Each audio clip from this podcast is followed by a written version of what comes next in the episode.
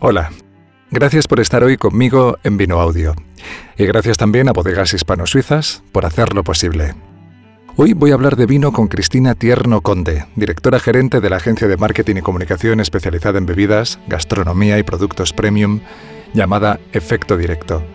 Cristina es sumiller por la Escuela Española de Cata, tiene un máster en viticultura, enología y marketing del vino y vive con tanta pasión en su trabajo que podrías escucharla durante horas.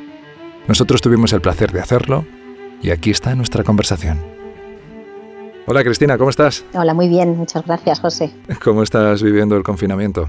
Ah, yo con mucho trabajo, yo tranquila.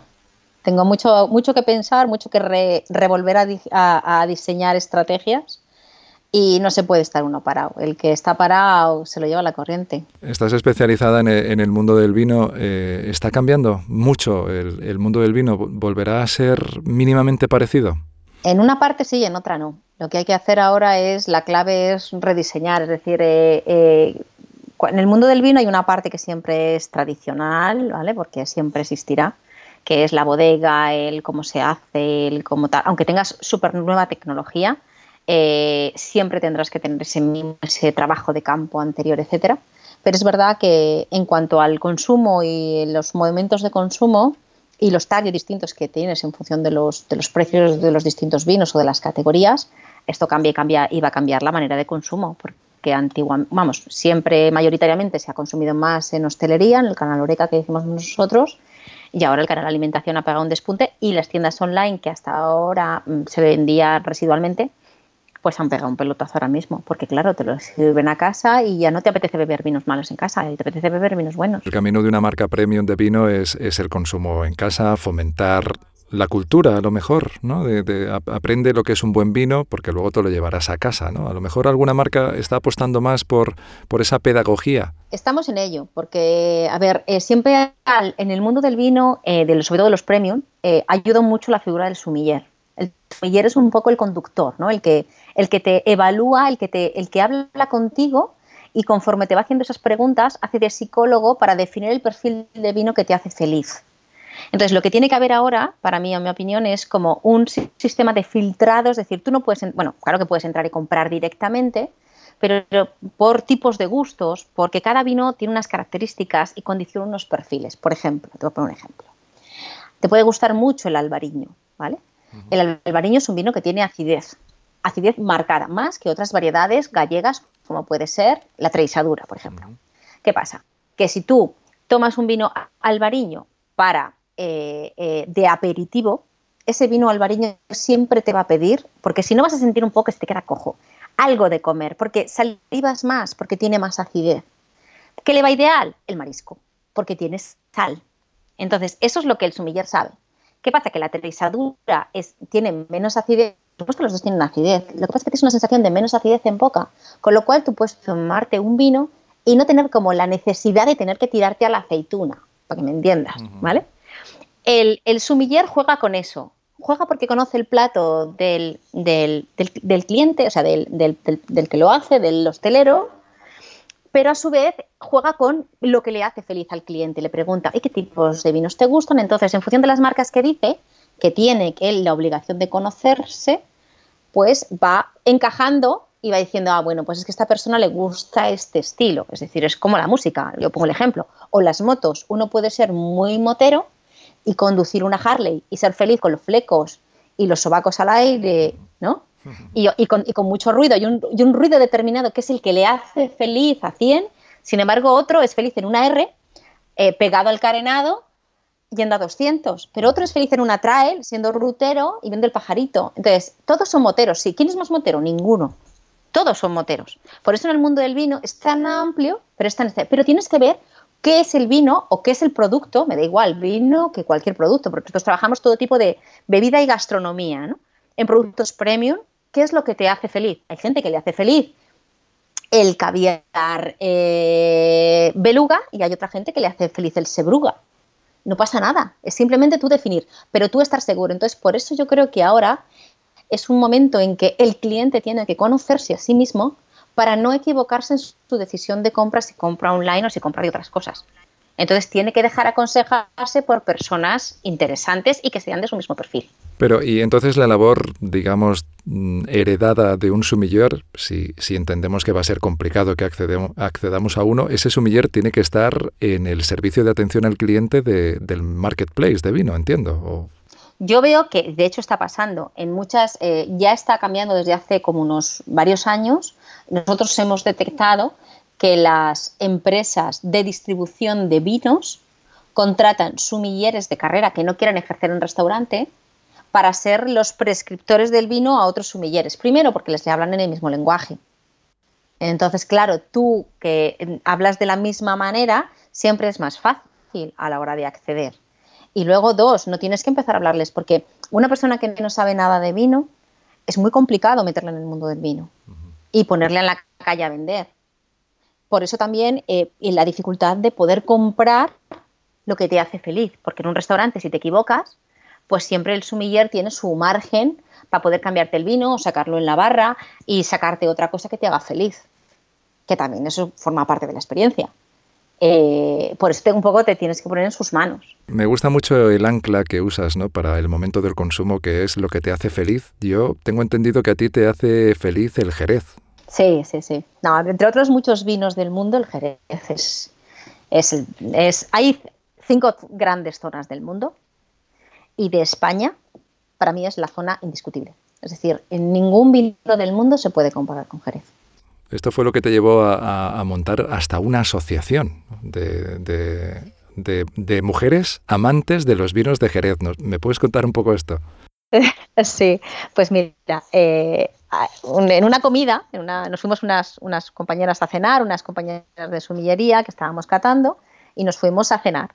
Y, probamos un concurso que ganó unos amigos, ganaron la Copa Jerez, que se llama, bueno, el Consejo Regulador de Vinos de Jerez hace un, como un concurso, que es una pasada, es espectacular, que es un maridaje de tres platos con tres vinos de Jerez. Entonces ganaron unos chicos de Madrid que tenían un restaurante y claro, nosotros pensamos, unos chicos de 30 años de un restaurante italiano en el puente de Vallecas, ¿quién va a ir? Venga, vamos a ir nosotras. Y fuimos un grupo, fuimos 10. Total que, bueno, empezamos a hablar de que las mujeres no teníamos espíritu corporativo, porque es cierto que teníamos que empezar a cambiar las cosas, que tal, tal. Y entonces dijimos, bueno, ¿qué es con, nos podríamos unir con algo, con una excusa para empezar a hacer un lobby de mujeres profesionales, ninguna prima de ninguna vecina de nadie. Y entonces eh, eh, fue cuando empezamos, pues creamos, dijimos, ¿en, qué no podemos sacar pecho? Porque al final dicen, vale, vamos con un Ribera del Duero, con un Rioja o con un Almancha, da igual. Eh, cualquier vino francés de una zona importante nos puede poner colorados, pero con Jerez nadie nos puede poner colorados. No hay igual vinos iguales en ningún lado del mundo. Entonces es una categoría de vino que es totalmente distinta. Entonces, pues por eso creamos la asociación, y bueno, pues yo soy la secretaria general de la asociación y bueno, pues creamos actividades en torno al Jerez, pero que pagamos, es decir, no queremos financiaciones ni nada, sino que hacemos cenas maridadas con Jerez en restaurantes que tienen Jerez en carta. No vale el que nos traigan vino hasta nosotras para cenar. Bueno, y es solo para mujeres. Solo mujeres, sí. Somos 70, ¿eh? Tenemos una página web que se llama serviwomen.es eh, y bueno, pues eh, lo único es lo primero ser profesional del sector. Eh, tienes que estar en activo y tienes que demostrar que sabes catar, porque lo que no queremos es ir un día a una bodega de Jerez y que lo primero empieces a preguntar que cuánta capacidad tiene una, una bota. eso no nos pone coloradas a nosotras, claro. Entonces, entonces sí que queremos demostrar que somos gente del sector y somos gente buena. Entonces, claro, pues ahí un poco, ahí estamos. Muy bien, eh, estamos conociendo tu, perfil de, sumiller, pero no sé si preguntarte un poco qué fue primero, el huevo o la gallina, porque la, principal, tu principal actividad es el marketing. No sé si desde el principio te aficionaste al marketing para el sector vitivinícola o primero fue el marketing y te sobrevino la afición al vino. ¿Cómo, fue? Pues mira, yo estudié marketing de carrera, dirección de marketing, no, no publicidad y relaciones públicas, sino una carrera que se llama dirección de marketing, es una carrera inglesa que se implementaba en España, bueno, se sigue implementando.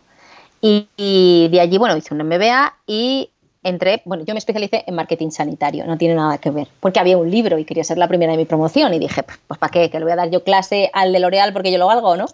Pues no puedo. Entonces me especialicé en marketing sanitario, en el año 2000 entré de directora de comunicación de Ribera del Duero. Uno, porque tenía un currículum brillante, me presenté a las pruebas de directora de comunicación. Y dos, porque yo veía las cosas de otra manera. Al trabajar en el sector de médicos, el sector premium ya lo estaba trabajando. Entonces sabía dónde estaba el poder adquisitivo más alto, porque trabajábamos seguros sanitarios privados. Entonces, cuando tú trabajas en un seguro sanitario privado, tienes que tener un poder adquisitivo importante. Lo que, buscábamos en ese momento, Ribera del Duero buscaba en el año 2000, era premiumizar Ribera del Duero, porque Ribera del Duero en ese momento había 99 bodegas, pero mm, cuando íbamos a las ferias o se hacían cosas, pues éramos un poco un bar, para que me entiendas, ¿no? Era una cosa que no era lo que es ahora. Entonces buscamos hacer una estrategia, entonces buscamos una persona de marketing, marketing, que tal. Entonces, claro, cuando me empecé, cuando yo entré, pues me encontré con tres problemas. Lo primero, una plaga importante de un animal que mermó las viñas un problema de la, bodega, de la bodega más emblemática de Ribera del Duero, que era Vega Sicilia, que tuvo un problema de contaminación, que hubo que enseñar a las bodegas y hubo que hacer una actividad importante.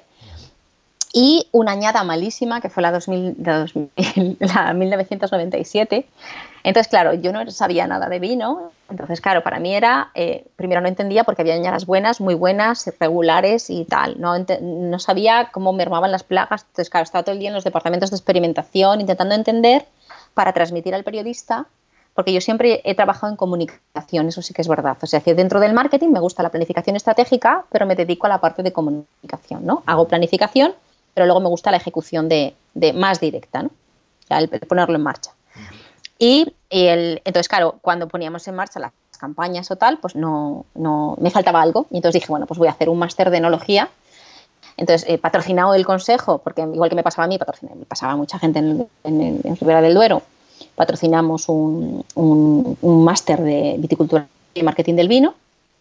Y bueno, pues durante un año, claro, con lo cual estudiábamos todo tipo, claro, son todos los profesores de agrónomos de Madrid, de la facultad, con lo cual, pues claro, sales muy preparado. Eso unido a que mm, estás sin parar de trabajar. Y bueno, pues cuando empecé, pues, pues todo el mundo me decía, es que tú catas muy bien, es que afinas muy bien, es que tienes muy buen paladar. Sí que es verdad que mi madre ha cocinado, cocinaba muchísimo y, nos enseñó y cocinaba muy bien, gracias a Dios.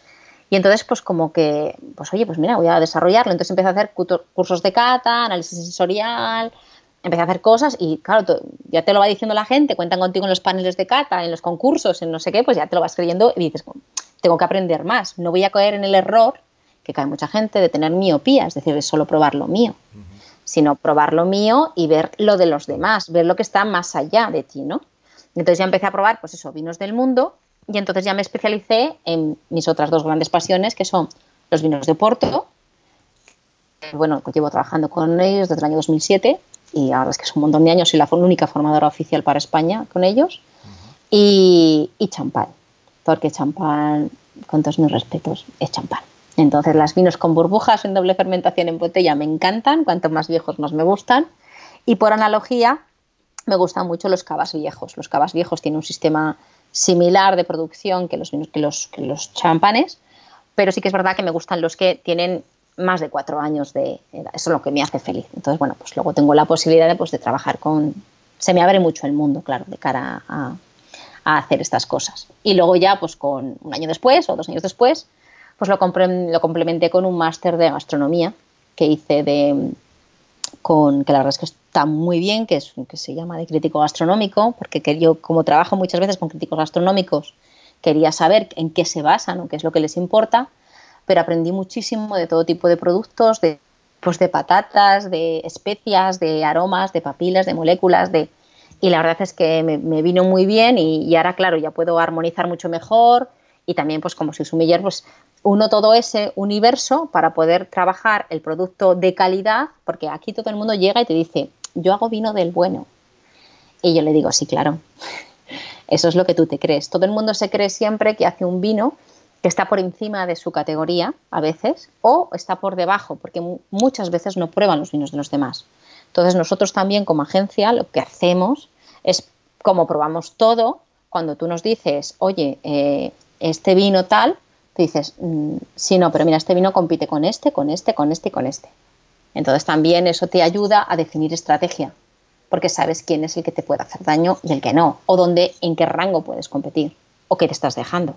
Sí, porque tú has emprendido una, agencia que se llama Efecto Directo, em, que tiene, esa, tiene ese papel híbrido, ¿no?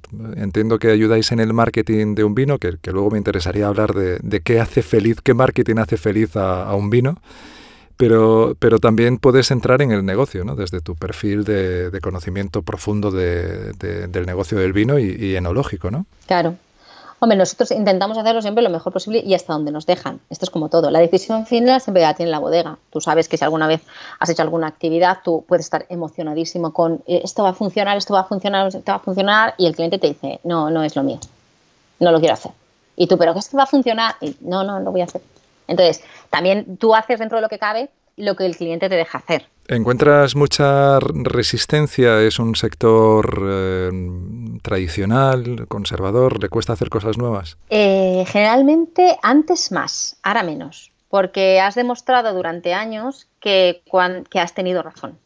Entonces, cuando eh, la gente tiene miedo al cambio, y ahora lo bueno es que hay como un cambio de generación es la segunda generación que está mucho más preparada, que está haciéndose cargo de las bodegas, o la tercera o la cuarta generación, que ya es gente más joven, más fresca, tiene ganas de arriesgar un poco más. Entonces ahí sí que ves un poco la posibilidad de poder ampliar eh, lo que es tu, manera de, hacer las cosas. Pero luego siempre dependes dentro del, horizonte que la bodega se quiere marcar. O sea, decir, bueno, digo bodega como digo marcas, porque también trabajamos con carnes premium y con la mejor carne del mundo.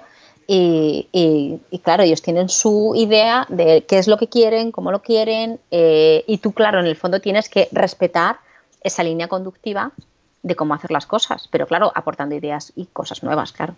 ¿Y qué, marketing hace feliz al éxito de un vino? ¿Qué, marketing crees que contribuye decisivamente si tuvieras que hacer un mix o una, meter en una bolsa determinados elementos que consideres eh, muy importantes para que un vino tenga eficacia comercial, sea conocido y, funcione? Bueno, pues lo primero, que esté bueno.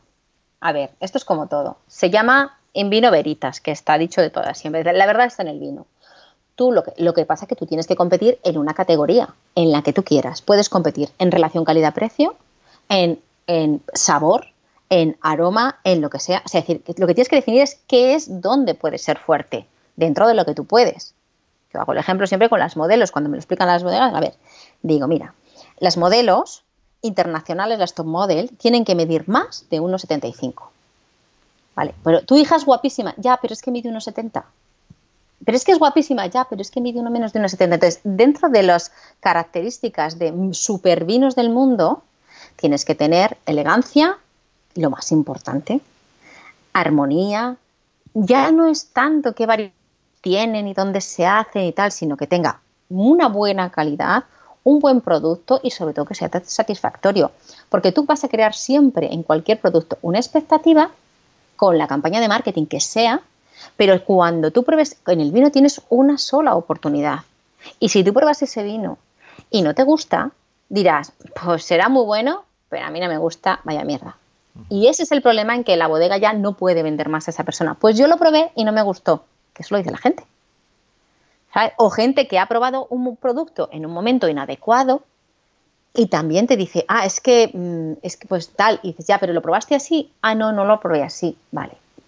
Que eso, por ejemplo, a mí hay campañas de gente que lo está haciendo muy bien, de también educar, por eso, por ejemplo, en el mundo de los destilados se está haciendo muchísimo el Pelfersef, que se llama, el perfecto servicio. ¿Por qué? Porque cada, los destilados, según cómo los sirvas, puede ser tu experiencia hiperplacentera o porque al final es marketing de experiencias, porque todo guía, todo se guía alrededor de tu propia experiencia cuando interactúas con el producto. Sí, porque no hay, no hay, campaña que salve un pues no me ha gustado, lo probé y no. Exactamente, mm. exactamente.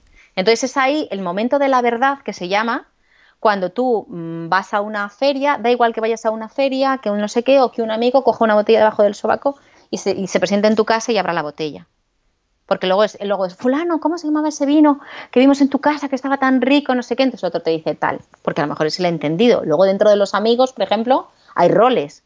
Y luego hay que definir los perfiles de personas. Hay muchos roles de gente. Está el amigo que es el deportista, el amigo que es el del vino, el amigo que no sé qué, hay grupos de amigos que son amantes del vino y wine lovers que van a cosas del mundo del vino, con lo cual eso les tienes que dar también categorías, les tienes que dar experiencias nuevas, porque tú puedes tener, cada uno puede tener, pero todos queremos experiencias. El experto muy experto quiere sus experiencias y el no experto también quiere poder introducirse poco a poco y poder empezar, porque a lo mejor sí le gusta o no le gusta, pero lo tiene que decidir él si le gusta o no le gusta, con alguien de yendo de la mano. Entonces, es muy importante para mí el, el, cómo te introduces en cualquier cosa que creas que te puede encajar.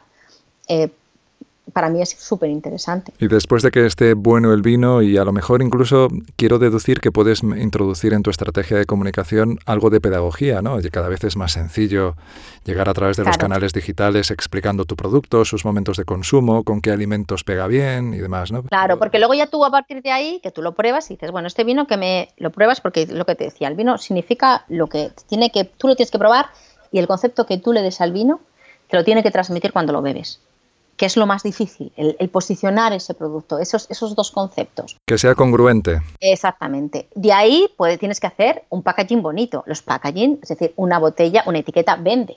Las hay tradicionales, las hay modernas, gracias a Dios esto está cambiando. Ya nos hemos quitado los marquesados, los castillos, los no sé qué, que cambiamos las cosas por cosas mucho más modernas. ¿Por qué? Porque eso acerca el vino a la gente joven. ¿Qué tenemos la suerte? Pues que ahora mismo el baby boom, que llamo yo, estamos en los, entre los 40 y los 50.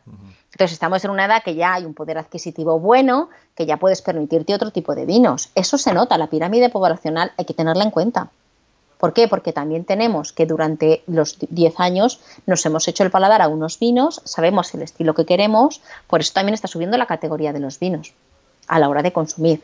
Es muy importante entender que siempre hay un precio mínimo que hay que pagar, que la gente no sabe. Es decir, eh, todos los vinos van a llevar botella, corcho, etiqueta, contraetiqueta, normalmente, si tiene un consejo, y vino. Si el vino cuesta 3 euros, empieza a descartar todo lo que tienes, tienes dentro del vino lo que has pagado. Si tú consumes un vino de 10 euros o de 8 euros, que no hay tanta diferencia, tú si le quitas corcho, botella, etiqueta y contraetiqueta, que siempre más o menos va a ser el mismo valor, el líquido que está dentro la diferencia es de consumir un producto de 0,50 a consumir un producto de 5 euros. Sí se nota. Sí se nota. Es como mm, tocar seda y tocar raso de seda. El raso de seda está bien, pero la seda es fría, pero tiene un tacto que no tiene nada que ver. Entonces, los productos buenos, curiosamente, mira, no se explican. O sea, decir, la gente los prueba y dice, ostras, esto está bueno. Y tú dices, claro, porque. Y entonces luego le argumentas por qué está bueno. Yo digo el ejemplo siempre de. Tú te sientas con referencia a las marcas, porque claro, la gente tiende a comparar productos no comparables. Compara vinos en general. No, tú no puedes comparar un vino de 2 euros o de 1 euro con un vino de 10, 15 euros o 20. Porque no es comparable. Esto es como si tú comparas un coche de gama media, media ejemplo, voy a poner marcas, ¿no? Para que la gente me entienda. Con un, un, coche de margen alta, tú te sientas en un Skoda sencillo, ¿vale? Porque estamos hablando de sencillo, con un Bentley. Mm, los dos los hace Audi. Pero cuando te sientas en el Bentley sin arrancar el motor, algo tiene el culo del asiento que te está de otra manera. Y no sabes de coches, ¿sabes? Y es curiosamente esos coches que te dicen tus amigas, ay, yo no entiendo de coches, pero este coche me gusta más. Digo, hombre, no, claro, el Bentley, claro, te va a gustar, ¿sabes? ¿Por qué? Porque tiene matices. La diferencia son matices, pero esos matices son los que te marcan la diferencia de que sea un superproducto. Y eso normalmente vale dinero. Porque el cuero no es igual, porque el material no es lo mismo, porque uno es de gama más baja, entonces trabaja el por ejemplo, y otro, o la tela, con muy buena calidad para ese precio que tú estás pagando, sí, y otro, sin embargo, está trabajando el tope, las puntadas son a mano, no se toma nada y entonces eso se nota. Lo mismo que en los vinos. Tú tienes vinos que se trabajan de una manera tecnológica y fenomenal y, y salen perfectos, sin defectos, porque un vino siempre, nunca puede tener defectos. Me da igual, como sea. Es decir, yo hoy por hoy no consiento vinos turbios, aunque sean naturales, me da igual. Hay muchas cosas para hacer un vino que, no, que, que sea natural, que esté bien hecho, pero que no esté turbio. Esto es como como tener una mujer, como digo yo, sí, belleza natural, pero sin bigote, ¿no? es que dicen muchas veces, la belleza natural es muy bonita, pero no hace falta que tengas bigote para que sea súper natural. Entonces, con unos mínimos. Y luego tienes vinos que están mm, súper estudiados y trabajados, pero, pero, pero siempre respetando el producto porque tiene una vendimia a mano, porque tiene un desgranado a mano, porque tiene una máquina de selección óptica, porque las barricas son el tope de las barricas de gama, porque tienen microoxigenación, una botella preciosa, una etiqueta preciosa y toda esa gente, esa cadena, hay que alimentarla y toda esa cadena tiene que ganar dinero. Es decir, que al final eso es interesante. La comercialización, por supuesto, y el que llega a tu sitio y el vino esté y que cuando lo abras digas tú, wow, qué rico, me ha costado, pero merece la pena. Eh, habéis ganado en la agencia un premio a Mejor Evento Profesional del Vino en, en, 2011. El, el, evento es importante. Hablabas de que el vino es muy experiencial, es, es muy de probarlo y hablabas también del momento perfecto. El evento es una buena oportunidad no solo para hacer networking, ¿no? sino para presentar tu vino como quieres que, que se consuma, entiendo. ¿no? ¿Por, ¿Por, qué es tan importante el evento para, para vosotros? Porque, porque te, hace o sea, te hace la experiencia final. Ahí es donde se nota la agencia buena de la mala porque eh, por eso lo ganamos, porque eh, creamos un, formato de evento, eh, por lo que te decía, tengo, gracias a Dios tengo buen paladar y pues soy arriesgada también, ¿no? porque el que no arriesga no cruza la mar. ¿Qué pasa? Que tú le, ¿qué le ofreces tú a los mejores sumilleres de Palma de Mallorca? Gente que está acostumbrada a abrir botellas de 500 euros porque ahí hay gente que tiene el dinero por castigo, entiéndeme. Entonces, esta gente que está todo el día abriendo botellas espectaculares, y haciendo tal, pues teníamos que hacerle una cata de vinos de Oporto. El vino de Oporto es un vino que es, uno de los grandes vinos, es la primera denominación de origen del mundo, pero es un vino que se fortifica con alcohol, se le corta la fermentación con alcohol y tiene 20 grados. Pero en el fondo tiene un final dulce. Hay muchos estilos, entonces queríamos hacer un maridaje de distintos platos con distintos estilos para enseñar que no son solo vinos de postre. Queríamos desestacionalizar las ventas porque nos habían hecho solo como vino de postre, que, es lo que le pasaba al Jerez antes. El Jerez también se ponía solo como vino de postre y ahora ya se utiliza en armonías. ¿Por qué? Pues porque las alcachofas y el Jerez va fenomenal, cosas así, ¿no? Entonces hicimos un maridaje sorprendente en un restaurante con estrella Michelin, porque los hacíamos en restaurantes top, porque también trabajábamos directamente con el cocinero, formábamos el cocinero nuestros vinos, llevábamos cinco vinos y hacíamos cinco platos empezábamos con un cóctel y ofrecíamos distintas categorías, como era pues eh, un portoni, que era un cóctel que es muy típico en Oporto, que es, que es Oporto blanco con tónica, y una rodaja de limón, que se hace 50-50 y es súper refrescante y encima no tiene casi alcohol y es una maravilla.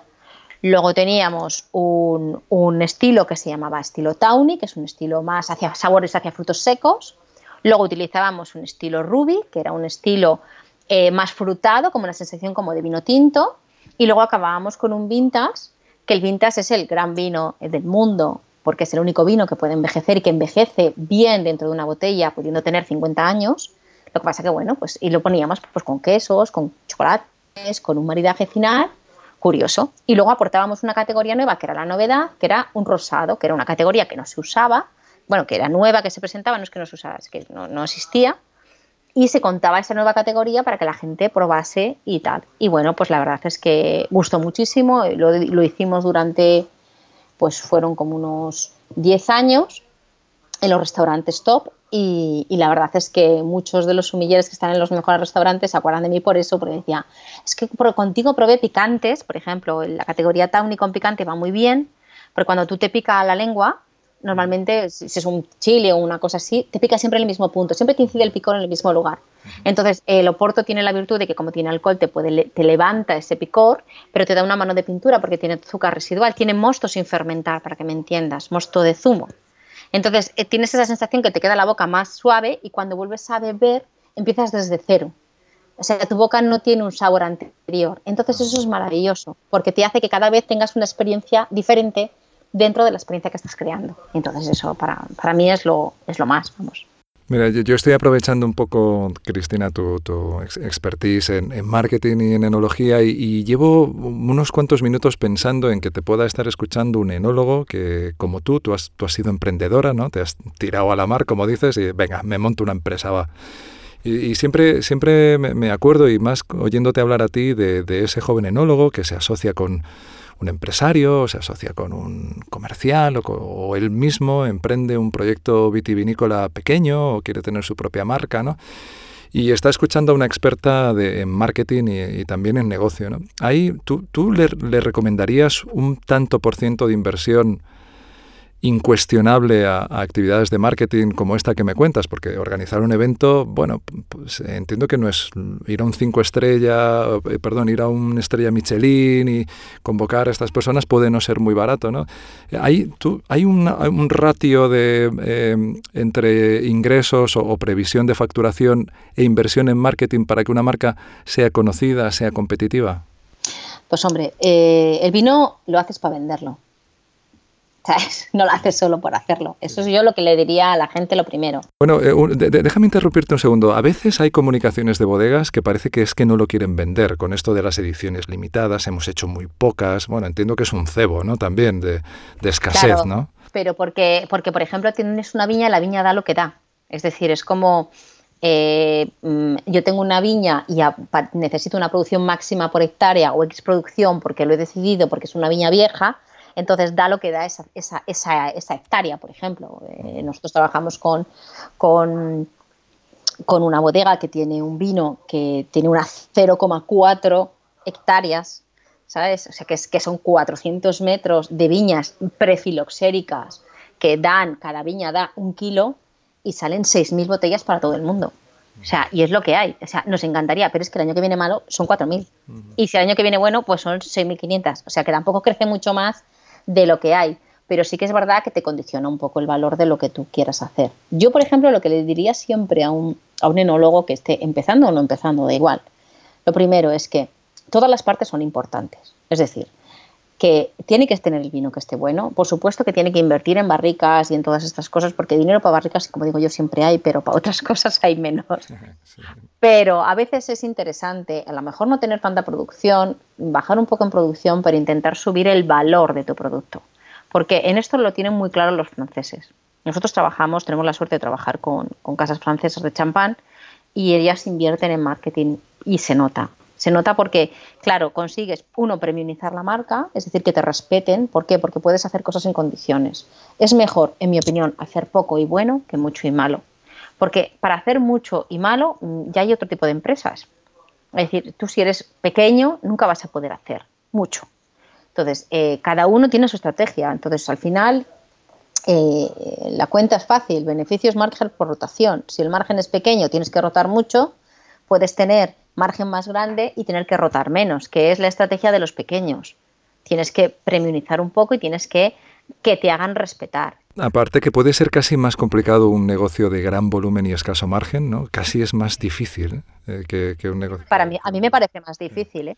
A mí me parece dificilísimo, porque cualquiera por precio te echa del mercado. La estrategia de precio es la peor de todas, porque es muy fácil eh, que uno baje un céntimo, que es ¿qué está pasando ahora? La gente está tirando los precios. No hace falta tirar los precios online. Vale, yo entiendo que hay que bajar, pero, pero no tienes por qué. Sí, pero hay un momento que hay que vaciar depósitos porque tienes la siguiente cosecha, ¿no? Ahí hay un... Si vas a volumen, tienes mucho depósito lleno y hay que embotellar y sacar, ¿no? Claro, pero, eso les pasa a los grandes, grandes. Pero los, pequeños, mm, no. Pues a lo mejor tienes que hacer, eh, meterlo en botella y que tenga un año más de botella. Ah, bueno, en vinos jóvenes tienes más problema, en vinos con más crianza igual no tienes tanto problema, igual no le afecta tanto. O sea que luego también tienes que ver un poco la obsolescencia del producto, que es lo que hay. Muchas veces hay muchas DOs que sacan los vinos, para mí, mm, no listos para, o sea, recién embotellados. Demasiado pronto. Ya demasiado pronto, digo, mm, es que no está fino. y de hecho yo prefiero mandar, mandar muestras más, con más tiempo, con más más pulidas, más elegantes. Llevas mm, unos cuantos años en, este sector con esas dos patas tan interesantes, el marketing, la estrategia de comunicación, el posicionamiento estratégico, por otro lado el, vino, la, enología, el sabor, los momentos de consumo. Eh, habrá un momento que hablemos del vino que me interesa preguntarte un poco tu visión de hacia dónde va. Pero creo que todo empieza por el consumidor. Eh, ¿Has visto evolución en el, consumidor que tienes más cerca de ti? ¿Hacia dónde está yendo? Eh, el gran desafío de, las personas jóvenes, ¿no?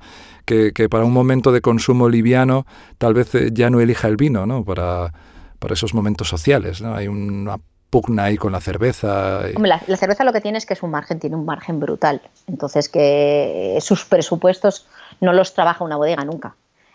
tú cuenta que tú puedes hacer cerveza cuando te dé la gana en 30 días. Eh, tú puedes coger levadura cuando tú quieras de un commodity que es cereal, aunque lo busques mm, que sea el mejor cereal del mundo, pero en cualquier momento tú mm, malteas, fermentas y haces una cerveza. Ahora que está buscando la cerveza, si ves, están haciendo estrategias de cervezas, de, las craft, las tal, las especiales, las de barrica, las... Vamos a... ¿Por qué? Porque están buscando cosas distintas. El negocio de la cerveza no es la cerveza, es, es el grifo. El grifo se tira en litros y litros. Una cerveza es carísima. Si te paras a pensar, una cerveza, cualquier cerveza en un bar, vale un euro y medio, dos euros, tres euros. Lo mismo que un vino. Y un vino hay que, las viñas se, les pasan cosas, eh, no funcionan igual, eh, hay que embotellarlo, hay que tal, te lo sirven de una botella, ¿sabes? O sea, que una botella de vino al final es más cara, pero ¿qué pasa? Que el, el, vino se considera alimento porque es beneficioso para la salud. O sea, no se considera bebida. Entonces, primero por su grado alcohólico y segundo porque tiene polifenoles y tiene muchas cosas que van muy bien para el cuerpo. El, el vino ayuda a digerir por ejemplo, muchas veces que te dicen, no, es que me he tomado las chicas, ¿no? Que bueno, esos dicen que es verdad que es un poco sexista, pero se van a echar en la plata. Pero cuando dicen, no, es que tomé, tomé champán y se me subió a la cabeza. No, digieres más deprisa con las burbujas. Mm. Por eso digieres más deprisa con la cerveza y también te permite más armonías. Pero el champán que tiene la burbuja más fina, porque no cuenta que la cerveza al final es un carbónico añadido. Entonces no deja de ser eh, una cosa que, queda en tu cuerpo dentro, queda un residuo. Es como el azúcar. Entonces, eh, sin embargo, en, carbónico natural que se ha producido en una fermentación, que es lo que puede tener un cava o puede tener un champán, pues tú tienes otra cosa, es decir, tu cuerpo reacciona de otra manera y cuanto más edad tenga, más integrada y más fina es la burbuja, entonces notas que no te da gases, que no te repite, que no tal, y dices tú, oye, qué maravilla, me he tomado el no sé qué, no me ha dado acidez, no me ha dado no sé qué, y no, claro, es que el producto bueno se nota. Es como cocinar bien y cocinar mal. ¿Sabes? Tú puedes tener el mismo pollo, uno hacerlo fenomenal y uno hacerlo fatal. Entonces, ahí depende también un poco. El enólogo siempre pues, suele ser una garantía. La zona también, hay zonas que dan siempre mejor y zonas que. Pero, pero, no es, pero al final, como la tecnología avanza y la gente cada vez está más preparada, hoy en día se pueden hacer vinos buenos en todos los sitios si se quiere. ¿Y el consumidor joven lo aprecia o tenemos que esperar a que madure un poco y, entre dentro de un hábito de consumo a lo mejor más casero o que tenga mayor poder adquisitivo para ir a un, buen restaurante? Eh, ¿Tenemos que esperarle? Yo creo que en el mundo del vino la gente quiere acelerar el proceso.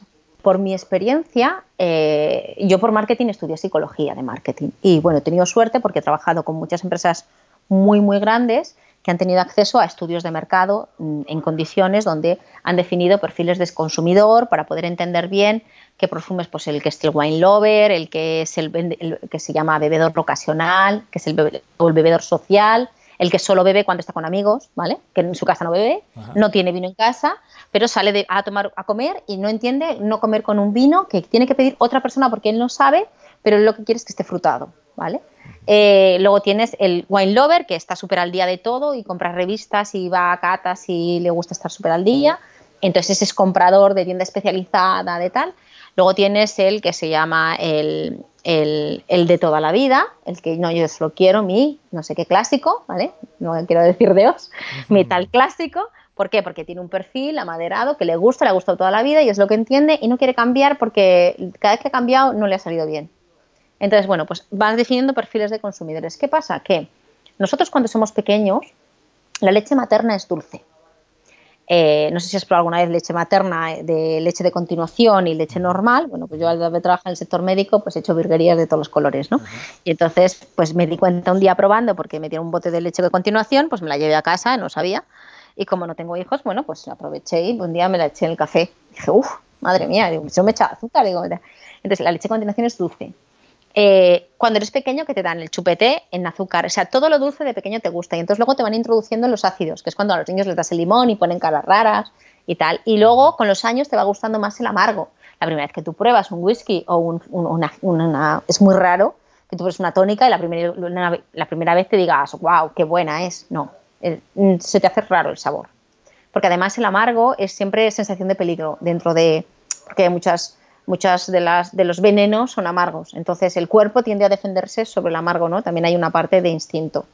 ¿Qué pasa? Que eh, con los años tú vas creciendo, salvo que tus padres te influyan, porque estés en una zona vitivinícola y tus padres tengan relación o sean consumidores del mundo del vino, eh, eh, consuman vino en casa y entonces, ¿qué pasa? Pues que antiguamente se hacía. Se le echaba a la niña o al niño eh, en el vaso de agua un chorrito de vino para que cogiera color. O se hacía en el pan, se le mojaba con vino y se le echaba azúcar. Entonces, ya preparabas el paladar para el mundo del vino, porque el vino tiene muchos ácidos dentro. Entonces, el vino es ácido, para empezar. O sea, decir, esto hay que tenerlo claro. ¿Es frutado? Sí, pero tiene acidez. O sea, entonces esa acidez que te, que te refresca y que te limpia la boca, te limpia para comer, por eso cuando mejor sabe un vino es comiendo, te ayuda a digerir porque entra a formar parte con tus jugos gástricos para que digieras mucho mejor. Yo no concibo tomarme unas alubias y tomarme un vino tinto. O sea, o un cava. O sea, es que no, porque no puedes decir eso con agua no está bueno. O sea, cambia el perfil. Y luego, eh, entonces, con los, con los años vas probando. Entonces, ¿qué tienes que empezar? Con vinos sencillos. Por eso la gente joven empieza con el tinto de verano, el calimocho, porque son híbridos, que no llegas al vino directo, pero llegas al intermedio. Bueno, pues también es un paso necesario para luego llegar al producto final. ¿Qué pasa? Que en el mundo del vino no se ha permitido nunca la utilización de híbridos. Ha estado mal visto porque le quitas poder, porque le quitas tal, cosa que a los de las ginebras no les importa que vaya con tónica.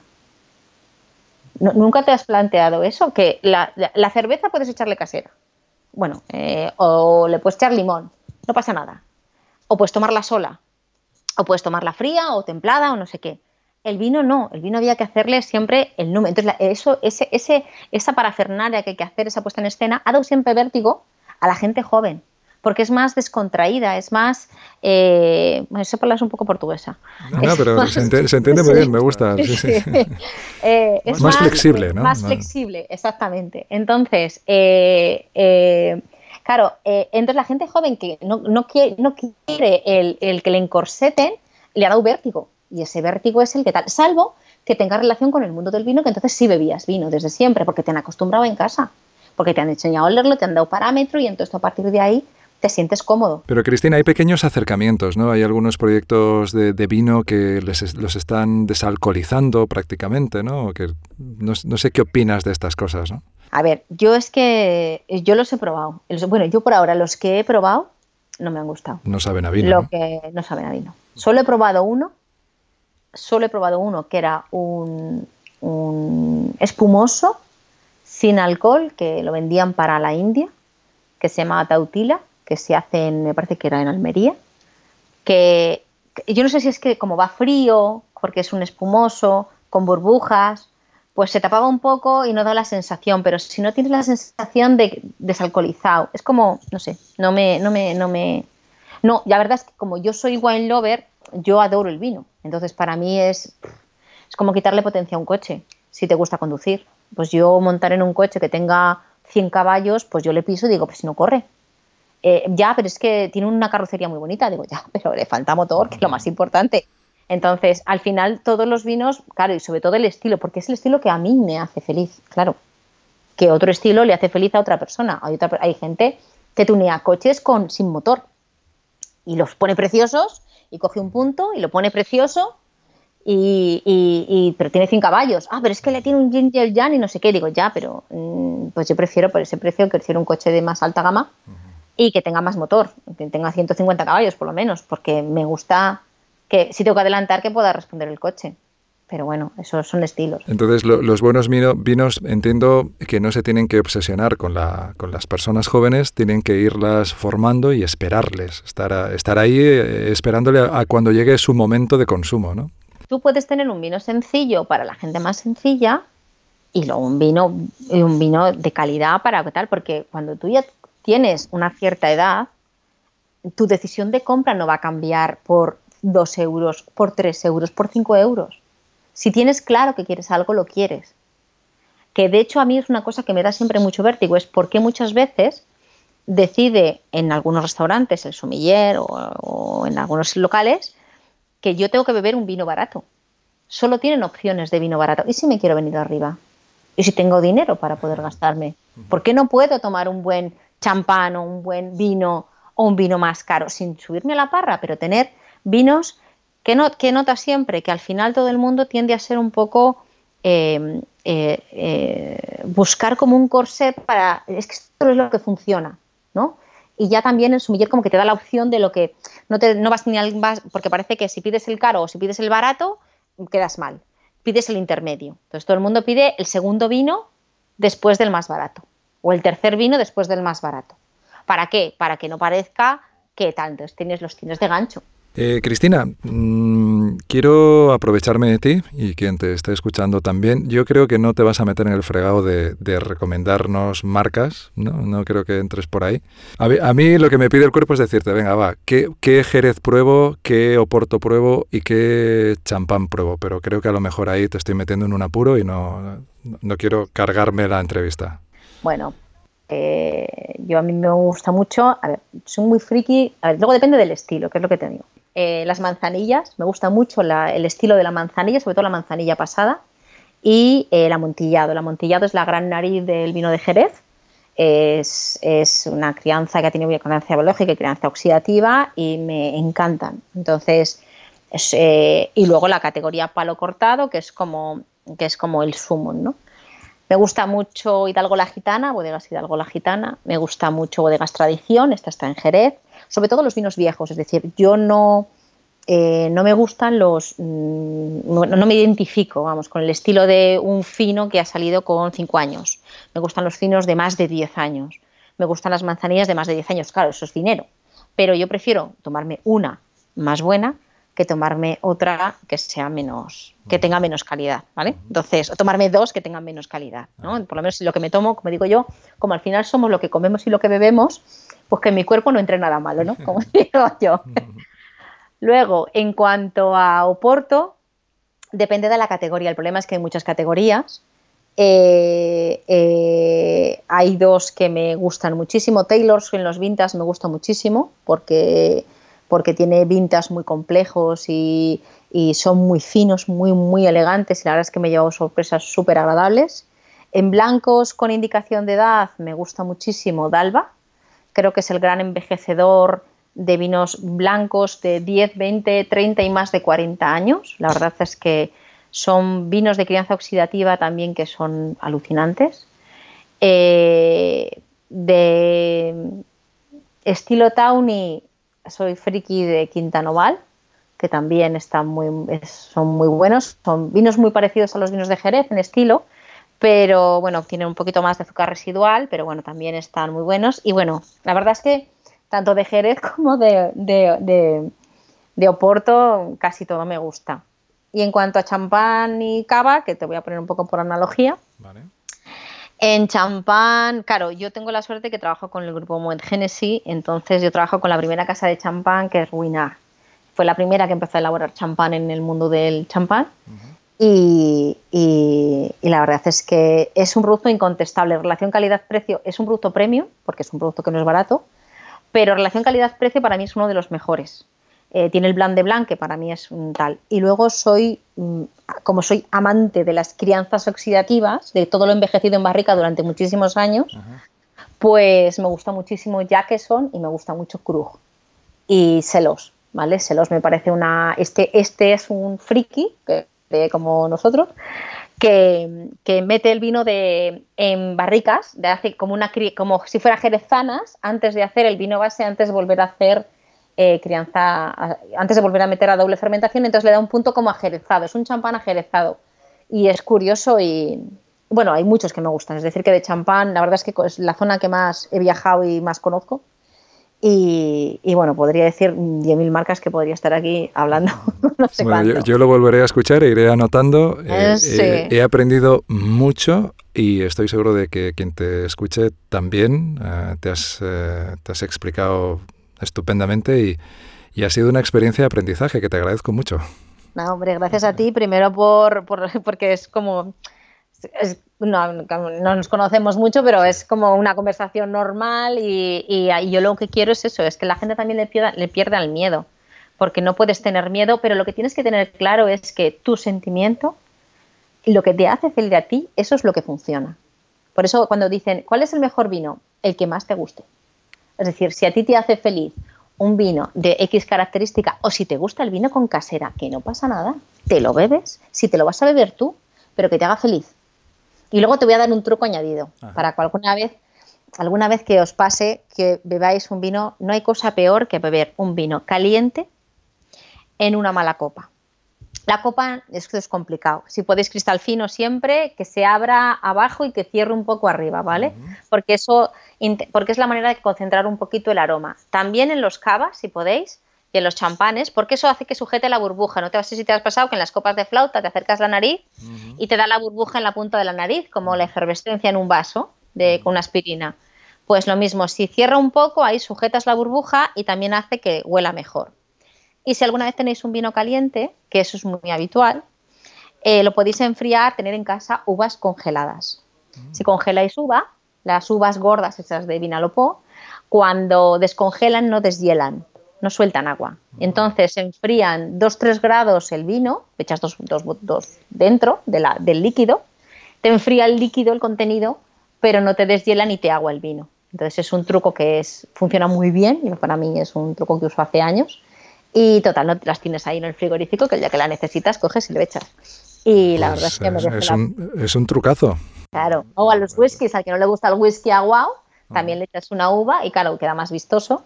Y, y, la verdad es que merece la pena. Pero, pero es muy importante la temperatura del vino porque si no te puede resultar alcohólico y muy potente. Y entonces eso te hace que la experiencia no sea buena. Por eso también es por eso siempre los grandes vinos buscan ir de la mano de sumilleres para que en el momento final no lo estropeen. Pasa lo mismo con la carne. Las grandes carnes, eh, eh, en su momento final, por eso es muy importante el parrillero que te lo haga. Porque tú esa misma chuleta la puedes destrozar en tu casa. Pero un buen parrillero te la hace que sea el momento final. Entonces, ese vino bien servido en una copa adecuada, con un plato adecuado, hace que tu experiencia sea brutal y digas, wow. Pues como, como estamos abocados a, consumir más vino en casa, por, a veces por obligación, eh, está muy bien hasta la más mínima pedagogía que hagamos y creo que, creo que hemos obtenido mucho aprendizaje en este ratito hablando. Eh, Cristina, muchísimas gracias. Hasta pronto. Muchas gracias a ti, José. Agradecemos a Cristina Tierno Conde, fundadora de Efecto Directo, su participación en esta entrevista y también a Bodegas Hispano-Suizas por el patrocinio de este podcast Vino Audio. Nos vemos muy pronto en un nuevo capítulo.